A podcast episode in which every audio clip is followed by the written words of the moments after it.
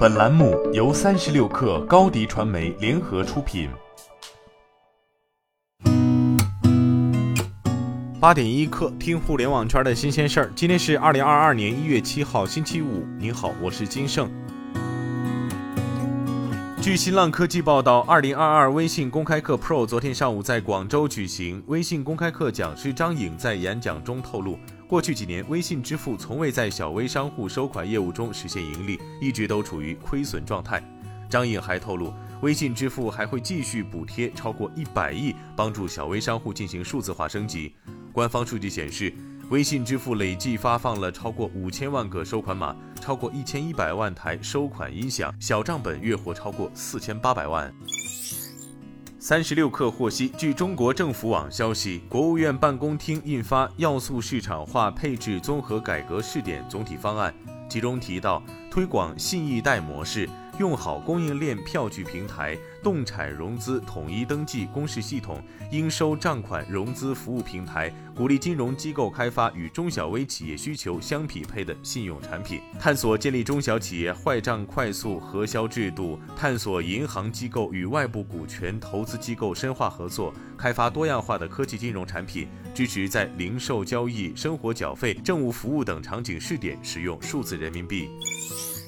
据深圳证监局消息，深圳证监局发布关于对深圳中青宝互动网络股份有限公司采取责令改正措施的决定。检查发现，中青宝在三会运作、内幕信息知情人管理、关联方管理等方面存在不规范情形，决定对中青宝采取责令改正的监管措施。其中，内幕信息管理不规范方面，中青宝存在内幕信息知情人档案未经法定代表人签字、非公开发行股票事项、未制作重大事项进程备忘录、内幕信息知情人登记不完整等情形。据界面报道，泡泡玛特与北京朝阳公园达成合作。合作双方为北京泡泡玛特乐园管理有限公司、北京朝阳公园开发经营有限责任公司。朝阳公园将授权泡泡玛特使用园区内欧陆风韵项目及其周边街道、森林。泡泡玛特乐园项目负责人介绍，目前项目可研和概念设计已经完成，正处于方案设计阶段，致力于将项目打造成集潮玩 IP、文化传播、沉浸式体验、休闲娱乐于一体的潮流文化乐园。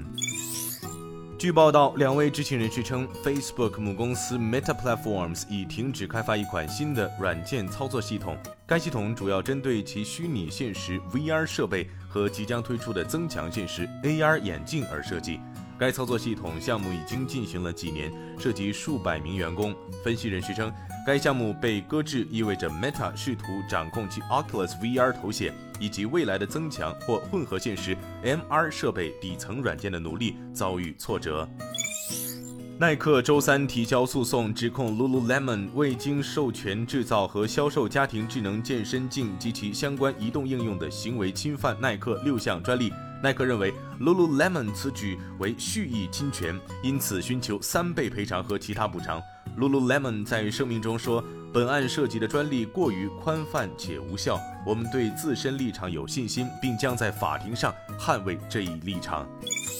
据澎湃报道，就被印度财政部追缴税款一事，小米回应称，其在全球范围内坚持合法合规经营，并遵守经营地的相关法律法规。小米称，此次印度有关部门要求小米补缴的是2017年4月1号至2020年6月30号之间与特许权使用费相关的进口环节税金，与小米近期业务无关，且该官方声明并非最终结果。